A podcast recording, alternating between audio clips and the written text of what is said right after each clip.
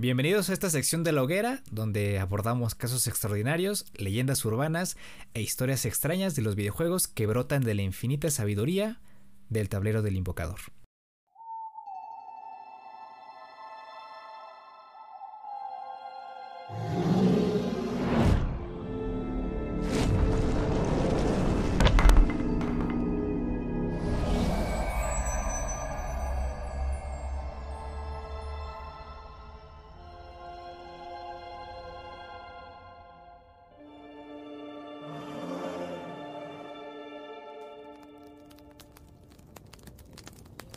Hola, bienvenidos al tablero del invocador.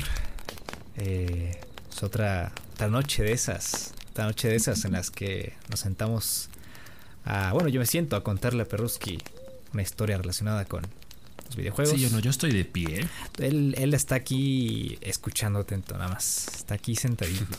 y ya vieron el título, ya saben de qué va esto. Lo mejor de todo es que Perruski no sabe. Entonces, Ay, yo no. vayan trayendo el pancito, el cerealito, los frutilupis en la mm. taza. De hecho, estoy ahorita con una, una donita del crispy, la de frambuesa y un chocolatito caliente. Míralo. Oh. o sea, Qué bárbaro, compadrito. En los años 70 y principios de los 80, Perruski, se desarrolló una fiebre entre los más jóvenes. Gabinetes gigantescos adornados con botones y una ventana de luz comenzaron a, llenar locales e iluminar los escaparates de las calles. Y en Portland, Oregon, en los Estados Unidos, grandes desarrolladoras encontraron un lugar para testear sus nuevos proyectos. Gabinetes marcados con la leyenda de Nuevo Juego entraban y salían de los salones recreativos de la ciudad. Pero hubo un nombre que quedó grabado en las mentes de los jugadores y residentes de esta ciudad un nombre ligado a hombres de negro, experimentos del gobierno para el control mental, pedofilia y daños a la salud pública. Hoy voy a contarles la historia y la verdad sobre Polybius. ¿Cómo así? Este tema te lo había prometido para que fuera el primero de esta sección. Pero pues ya sabes, ¿no? Por hacer del destino, todo se va. Sí, eh, ya me lo venían anticipando desde hace como Dos años ese men. Prolongando, sí, sí, sí, sí. Pero ya llegó, ya hasta aquí. Ya llegó Sergio el bailador. Bueno, pues esto dicha chi, amigos. Corría el año de 1981. La Guerra Fría continuaba su curso y aunque el conflicto nunca escaló a un choque armamentístico, tanto la Unión Soviética y en especial los Estados Unidos derrochaban dinero en desarrollo militar y armamento nuclear que los llevó a una fuerte crisis económica. El suelo de la verdad, el control mental, el lavado de cerebro y el supersoldado, experimentos nacidos de la operación Paperclip y después MK Ultra, impulsado por la CIA, no cesaron hasta 1976, año en que se expuso a la opinión pública y también año en que el presidente en turno, Gerald Ford, emitió una orden ejecutiva que prohibía, y cito, la experimentación con drogas en seres humanos, excepto con el consentimiento informado por escrito y con testimonio de una parte desinteresada, con la firma de los papás. si no, no sale. La CIA estaba forzada a conseguir la aprobación de los sujetos de estudio para poner a prueba sus nuevos juguetes de espionaje y modificación de la conducta, que podrían o no resultar nocivos para la salud mental y física. y secuestrar gente no era una opción ¿Por qué no hacerlo a plena luz del día y disfrazarlo como una de esas máquinas que tanto gustan a los niños? Fue entonces como llevaron su proyecto al mayor sector poblacional favorito para los juegos nuevos del mercado, Portland. La pantalla del título desplegaba la frase Polybius en una fuente verde y redondeada con apariencia de globos de feria. Debajo aparecía el nombre del desarrollador, Sinnesloschen, palabra de origen alemán que puede traducirse en algo como privación o extinción cerebral. Estos son los mismos güeyes que hicieron los termómetros que te colocan en la frente y te matan las neuronas, güey.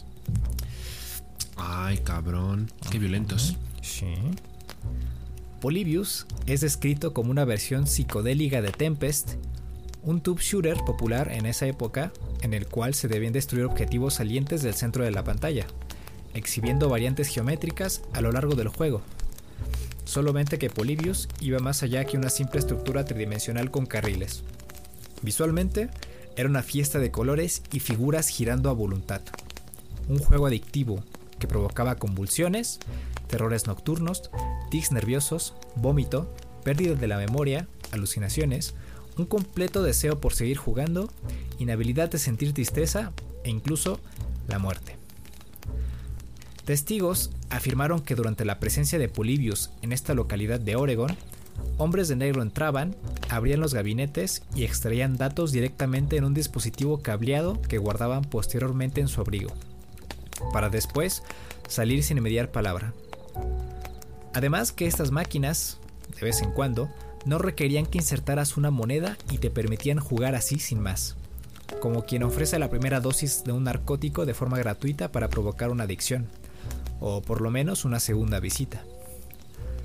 Una de las tantas historias ligadas a Polybius asegura que un niño sufrió de una migraña intensa que le, duró, que le duró varios días, mientras que otra asegura que un niño sufrió un ataque cardíaco que lo fulminó en el acto. El propósito de esta máquina, por supuesto, no era directamente el de, dañar a los menores, que dicho sea de paso, eran a lo sumo sujetos de experimentación con mala suerte, y daños colaterales si llegaban a morir. El control mental, la pacificación y contención del psique del eterno enemigo soviético y sus aliados era solo una de las muchas razones y usos que podía tener un experimento así. Pero así como esas máquinas negras sin marcar habían aparecido, de la noche a la mañana, se desvanecieron. Polybius duró sentada en los pasillos del arcade poco menos de un mes. Una leyenda urbana promedio está compuesta en mayor medida de ficción. Pero lo que hace especial a Polybius, y por lo que muchas personas todavía creen en ella como un experimento real de la CIA, son la buena cantidad de verdades sobre las que se apoya. No es incorrecto decir que hombres de negro entraron en salones recreativos, que niños murieron por haber jugado en un arcade, ni que alguien detrás del nombre Sin Slushen haya tenido oscuros que veres en contra de la niñez y la salud infantil. Y qué decir de las letras redondeadas en forma de globos de feria. Las supuestas muertes que Polybius provocó nacen de notas e información desvirtuada puestas a disposición de contar una historia. En 1981, en Portland, Oregon, Brian Mauro, de 12 años, desarrolló un malestar estomacal por tomar demasiadas coquitas de vidrio y jugar 28 horas seguidas. Quería establecer un récord de en Asteroids y terminó saliendo del arcade con la mano en la barriga. Ese mismo día, en, ese mismo arcade, Michael López, de 14 años, desarrolló migraña después de haber jugado un montón de horas a Tempest. Una semana después, un jugador competitivo llamado Jeff Daly murió de un ataque cardíaco intentando romper el récord mundial de Berserk. Peter Bukowski también falleció de un ataque cardíaco el 3 de abril de 1982, un año después de los eventos de los supuestos eventos de Polybius, jugando a Berserk. Bukowski entró junto a un amigo a una sala recreativa en Illinois y demostró su habilidad en el juego, marcando en dos ocasiones consecutivas su nombre en lo más alto de la tabla de clasificación. Lamentablemente, después de jugar un par de partidas más, describen que decidió cambiar de juego y tomar un breve descanso cuando dio cuatro pasos y colapsó. Peter era un joven de 18 años sin adicción al alcohol, ni a otras sustancias según los reportes policíacos, pero bien pudo haber estado bajo innumerables situaciones de estrés. Buscaba obtener créditos suficientes para en un futuro obtener un pase a una buena universidad y estudiar medicina. Eso sin nombrar el estrés natural que provoca superar tu récord personal en un juego como Berserk. La autopsia reveló una cicatriz en el corazón de Peter que llevaba por lo menos dos semanas. Al final, fue una triste coincidencia que muriese ese día frente a una máquina de arcade. Pero tanto hoy como en esos años, la mala fama que tenían los videojuegos dentro del consciente colectivo de los padres llevó a que la noticia fuera portada en varios periódicos de circulación nacional e incluso en revistas especializadas, advirtiendo el riesgo de andar jugando las maquinitas con el cambio de las tortillas. Con toda probabilidad, estos casos aislados ayudaron a construir la leyenda de Polybius. En Portland se llevaron a cabo incursiones policiales en centros recreativos debido al uso de máquinas modificadas para apuestas clandestinas. además de la mala fama de estos sitios, que en ciertas zonas eran vistos como antros para apuestas y venta de estupefacientes. En 1981 se detuvo al propietario de un arcade en Portland por manipular sus gabinetes. Al año siguiente se detuvieron a 25 sospechosos en Washington por cargos de extorsión. Hombres en gabardina entraban y revisaban las conexiones de los gabinetes, sí, pero lo que buscaban no era recolectar datos de sujetos de un estudio ligado al control mental o el supersoldado, sino pruebas contundentes de que la máquina estaba modificada para realizar apuestas. La gente entonces empezaba a hacer conexiones entre sucesos reales y ficticios. Fue así como se alimentó la leyenda que surgió de los foros de CoinOP en 1998 por un usuario alemán llamado CyberJogi. Usuario que tenía fama de crear historias y ser un bromista. El nombre que eligió para su historia no es casualidad. Se creía muy listillo el tipo. Polibio fue un antiguo historiador griego que defendía la integridad de los hechos y el uso de utilizar registros y relatos para respaldar la información, y así evitar la desinformación. Tremenda ironía. Y ojito, ¿eh? Porque así te quería agarrar, porco. En Alemania de 1985, cuando todavía no caía el muro de Berlín y continuaba la Guerra Fría, se hizo popular una máquina de arcade llamada Polyplay, que funcionaba sin monedas ejecutaba diversos juegos y estaba dispuesta en varios clubes juveniles. Todos hacían fila para jugar y se reunían multitudes alrededor de ella. No queda muy claro por qué razón, pero tiempo después, el gabinete fue retirado de todos los clubes y salones recreativos en los que existió. ¿Te suena familiar? Incluso, la fuente elegida para Polybius guarda ciertas similitudes con la de Polyplay. La apariencia creada en algún software de diseño del menú principal de Polybius surge de una combinación de fuentes de texto de otros juegos. El texto con el año y el nombre del infame desarrollador Science Lotion utiliza una fuente similar a la de Bubbles, juego de Williams Electronics, en tanto que el texto del número de créditos disponibles para jugar a Polybius proviene del juego Robotron 2084, del mismo desarrollador. Ahora bien, ya contamos y desmontamos la leyenda de Polybius. Sabemos qué sucedió con los hombres de negro, la muerte de los niños y la fundación del mito, cortesía de Cyber Yogi. Pero ¿qué nos queda?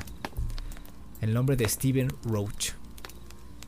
Steven Roach era el nombre de un usuario que en los foros de CoinOP ofreció una historia detallada de cómo una empresa sudamericana llamada Science le pidió que hiciera un juego. Este juego tenía todos los rasgos característicos de la leyenda. Fue un juego lanzado en un mercado pequeño, gente que ya enferma o tenía reacciones adversas a él. Kat Despira, una periodista, historiadora de videojuegos y residente de Portland en su juventud, dio con un hombre llamado efectivamente Steven Roach, quien dirigía programas de modificación de la conducta en México, que respondía a una institución global de academias de reformación. El caso es que sus programas estaban implicados en una clase de lavado de dinero, no, de cerebro, donde niños fueron sometidos a abuso físico y sexual, donde supuestamente el propio Steven y su esposa estaban directamente involucrados. Kat nunca pudo comprobar si este mismo Steven Roach fue el, el autor de aquel foro en CoinOP, pero no quedó decepcionada. Eso está bastante turbio. ¿eh? Esto sí entraría en un top de aquellos de que hace el Dross, ¿no? O sea, Polybius fue. Fue una leyenda urbana. Pero todas estas cuestiones eh, reales que sostenían a la leyenda y que le daban forma, pues de cierta manera, pues sí confundían a cualquiera y, y le daba cierta veracidad. O era fácil caer en el, en el dicho, ¿no? en el bait de creer que había una máquina llamada Polybius y que estaba eh, pues jugando con la mente de los niños, porque pues tú imagínate, es en una en la ciudad de Portland, ¿no?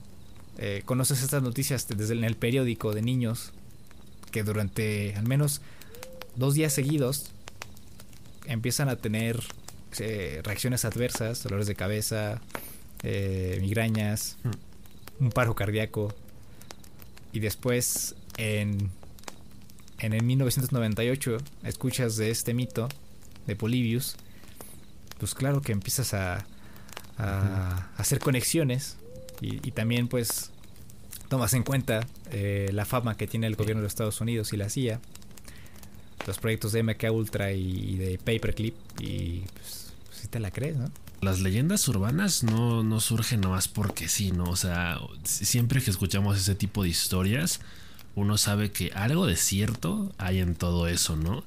Que a lo mejor, a lo mejor siempre son cosas que, que, comienzan a correr como rumor, pero hay algo que, que, le da sentido a todo eso, ¿no?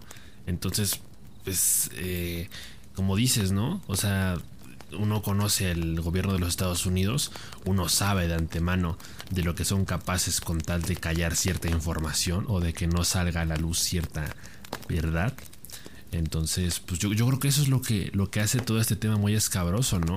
Porque al final de cuentas no hay nada confirmado, o sea, no, es algo de lo que podamos hablar verídicamente. Eh, hay información y de pronto es como que tenemos que unir las piezas de un rompecabezas para más o menos ahí tratar de, de entender lo que ha sucedido o, o llegar a una conclusión de, de, más o menos qué creemos que pudo haber pasado. Pero eso definitivamente pues sí es como medio medio spooky, ¿no? Si sí, sí, te mete así como una vibra de, de ay cabrón. ¿Qué tendría que tener un juego como tal para producir ese tipo de, de cuestiones, ¿no? Porque o sea, hoy en día eh, sabemos que existen las, las drogas visuales, las drogas auditivas. Entonces eh, sabemos que es posible la, la hipnosis, ¿no? o causar eh, cierta inducción ¿no? en, las personas o que bajo ciertos estímulos es, es probable eh, causar ciertos efectos pero para aquella época en los ochentas ¿qué, qué tipo de tecnología o, o, qué mecánicas debía tener un juego para causar esos efectos no a menos que de plano estemos hablando de algo eh, del más allá ¿no? que la máquina estuviera poseída o algo parecido que pues eso, esa fue la explicación entre comillas, ¿no? Pero de cualquier forma, pues sí es, es un tema que sí te pone a pensar y dices, no manchesotes, hoy no duermo. Pues yo cuando iba a las maquinitas sí me quedaba ahí 10 horas, ¿eh? y me sentía mal después. A mí me dolía la ingle con las motos estas, güey. Ya es que vienen las ah, motos con sí. pantalla. Entonces sí, tenía que inclinarme y como estaba chiquito no, no tenía tanto peso y no alcanzaba el, los pedales, pues tenía que hacer así, uh -huh. todo, todo, mi peso hacia la izquierda, hacia la derecha, y siempre chocaba con las, con las curvas. Ya tenía que sí. venir mi papá y empujar la moto así, a ver, a, a ver, más, empújale más. y ya daba la sí, vuelta. No, y, y aparte, aparte no, no, te pasaba que te quedaban las manos todas entumidas, porque, o sea, normalmente a, a esa edad como que se te hacía medio pesado el juego. Sí. En el sentido de que mover ahí el, el, el, manubrio era, estaba como que. Estaba duro, ¿no? Estaba duro y aparte vibraba un chingo. Sí. Y uno chiquito podía llegar a, esa, a esas máquinas así como de.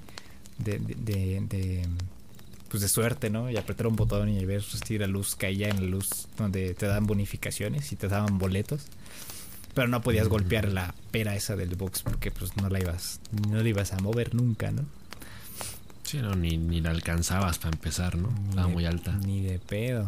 O las estas este canastas de básquetbol que estaban hasta tomar ah. por culo güey, ahí que no lo alcanzabas muy lejos. O de plano no alcanzaba las pelotas o se te hacían muy grandes. Ajá Sí, estaba. estaba el, el, el las, de los hoyitos estos, como que las bolas estas, como. Ah, estaban pesadas, ¿no? Boliche. Sí, estaban pesadas. Estaban pesadas. Es como me gustaba mucho, fíjate. O sea, era cagado porque era el que más fallaba, o el que más problemas tenía y el que siempre estaba fuera de servicio. Es como, ah, siempre se atoraba, ¿verdad?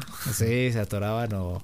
o o sí, o, sea, o, o estaban así sin, sin función, estaban apagadas. Así como, yo quería jugar esta wea, eso vine, no puedo pues ya te ponían ahí, bueno, ya vete ahí a los topitos, ahí dale sus, sus chingazos a los topos. Ya. Te gastas tus tickets y te compras un lápiz ahí con una goma. Saca puntas. Sí, te regresaban tus, tus Moy Coins o cómo se llaman esas Ajá, las del Moy, güey. Ah, pero no fuera Polibius, ¿no? Porque no, no, no, peligroso, no. No, eso es de miedo, eso es de miedo. Es el diablo. Oye, Semen, ¿tú fuiste, tú fuiste de, de maquinitas cuando eras niño? O sea, tú sí, tú sí las viciabas, te chingabas el cambio de las tortillas ahí. Eh, en las tortillas, no. De- de- bueno, hubo un momento en la primaria donde. Fíjate que había un tragamonedas. Y le había agarrado el truco ahí por una carnicería. Entonces, saliendo de la primaria, me iba a la tragamonedas con un amigo. Y ya le sabía el truquito a él. Entonces decía, a ver, yo era el inversionista, se puede decir. Entonces le daba mi dinero, le dije, quiero un rendimiento del 20% ¿eh? de lo que te dé. Entonces, pues ya hacía su magia y ya salían las monedas. Y ya nos dividíamos la lana y ya. O sea, yo, yo nada más era Qué el, bárbaro. el inversionista. Sí, sí, sí. El varo nomás. El bar, sí, el del varo. Pero, pues sí, cuando iba Moy, pues sí era así de, de gastarme 200 pesos. Pues una vez fuimos, ¿no? Tú y yo. Sí, íbamos así, gastábamos nuestro dinero. Sea, que luego una vez nos quisieron traquetear, ¿te acuerdas? Un chavo del Moy. A ver, cada quien ponga 100 pesos, tú 100, tú 100, tú 100. Entonces nos, nos quería hacer, ajá, nos quería hacer bolas con el cambio, como para ver cuánto le Ah. tocaba a cada quien. Entonces él se terminaba quedando con algo. No me acuerdo cómo estaba la tranza. Ah, qué cabrón. Sí. Y un cuate de ahí nos decía, no le hagan caso, eh, vengan a la caja, no sé qué. Y nosotros ahí imbéciles estábamos ahí este, dándole nuestro dinero. Ah, chihuahuas. No me acuerdo mucho de eso, ¿eh? Fíjate que todavía de vez en cuando dan ganas ir, ¿no? Pero, o sea, como que ya a lo mejor tenemos el tabú de que eso es más para niños. Entonces, como que ya no encajamos O sea, ahí. al, al hockey de mesa sí voy. Al hockey sí, sí, por, es- por eso. O sea, el, el hockey, el- los bolos, el, incluso las canastas, ¿no? Ajá. Yo creo que son, son todavía juegos que uno dice, no, sí están chidos jugar de vez en cuando. La madre esa de la bola, güey. Está buena. Mm. Igual, igual, Están buenas. igual estaba esta máquina de disparar con este como las de la feria, pero disparaban agua. Igual había como un... ¿Cómo se llama este, este programa de concursos que era como con los maletines, no? El vaso no vas. Ajá, creo que también lo tenían, ¿no? Ajá, sí, de tener una máquina grandota. Incluso también había uno de los pods de Star Wars igual. Ahí entonces te subías y la cabina pues tenía la forma de la cabina de, de Anakin. Entonces ya te, te subías y parecía que estabas ahí en una carrera de pods. Y vas a madres. Yo- el, el que yo el que yo viciaba mucho era el Taxi Driver. Sí, me también acuerdo que sí lo, lo viciaba mucho. atropellando gente, güey. Tenían desactivada la sangre, creo, en el Moy, pero, pero sí atropellabas gente. Seguramente Sí, sí se se fueron a quejar de, ay, no, es que está muy sangriento tu juego. Ponle agua. Y se veía como agua, de hecho. Cuando quitabas la sangre se veía como agua. Porque salpicaba el parabrisas. Entonces el parabrisas hacía esto, se movía y quitaba la sangre. Pero cuando lo desactivabas quitaba agua. estaba, estaba cagado. Pero bueno, esta fue la historia de Polybius. Espero que les haya gustado. Eh, es una historia un tanto concisa, pero es lo que es. Y, y es, es cagado porque es una de las leyendas más conocidas, más famosas. Aparece en Los Simpson, apareció en la serie de Loki, ahí apareció la máquina de Polybius. Ya es que ahí donde iba Loki era como el lugar donde iban las cosas que no debían estar, o que no debían existir, algo así, no me acuerdo. Ahí estaba la máquina de Polybius. Las variantes. Ajá, las variantes. El, el mismo mito como que ha inspirado esas referencias ¿no? dentro de la cultura popular. Es una leyenda que sigue viva, ¿no? Hasta la fecha hay gente que dice, ah, es que yo tuve un amigo que jugó a Polybius. Yo, yo tengo una. ROM ahí, pero luego son imágenes editadas de, de ROMs de otros juegos. Nada más le ponen ahí el Polybius. Hay marca registrada por el gobierno de los Estados Unidos. Pero bueno. Pues espero que les haya gustado este tablero del invocador. El sábado vamos a tener. Vamos a tener mucha cosa el sábado, ¿eh? Vamos a hablar de los Game Awards. Ya están los nominados. Vamos a hablar también de lo que pasó con la trilogía de Grande Auto, la remasterización. Aparentemente son unos flojos, unos bastardos flojos los de Rockstar. ¿Cómo te atreves? Y automatizaron los visuales. Sí, sí, sí, sí, sí. Ya de eso vamos a hablar el sábado. Pero sí, hay, hay controversia, ¿eh? Sí, hay, hay una cosa turbia. Y también si quieres hablamos del Spider-Man un poquito, ¿no? Porque salió el tráiler. Y pues ni modo que no. Eh, quería mandar un saludo porque igual dejaron unos comentarios en el pasado tablero, entonces déjame, déjame por mi teléfono. Un usuario que nombre ni siquiera voy a leer porque tiene un montón de números y letras y cosas. Puso fachero. Y puso un emoji con la lengua salida y los no le sabe cambiar el nombre. Con dinero, sí. puso fachero. Y el único que comentó algo coherente fue Matlas, que dice, hola bros, les tiro un tema para su próximo tablero. No sé si conocen el tema de los SCP, que tienen muy buenas historias de terror. Y son muy interesantes. Bueno, esa es mi sugerencia. Saludos. Saludos de vuelta, Matlas. Pues quizás haya por ahí un SCP, ¿no? Relacionado con videojuegos o alguna cuestión electrónica. ¿no? Si veo que, que puede ser interesante y abordar, pues ya lo estaremos metiendo por acá. Muchas gracias por tu comentario. Un abrazo. Entonces, pues ya, eso sería todo, güey. ¿Quieres decir algo? ¿Cómo estuvo esa dona? ¿Estuvo rica? Oh, sabrosa, la verdad es que muy, muy ricas las recomiendo bastante y, y mira que yo, o sea, disfruto cada bocado porque no las como muy seguido, ¿eh? Muy buenas, la verdad. ¿Son caras? ¿Son caras? Pues son ricas. Son caras, sí. Vale la pena, definitivamente. Bueno, el tablero del invocador descansa. Cuídense mucho, un abrazo, un besazo. Pónganse el cubrebocas, tomen agua. Nos vemos el sábado. Ah.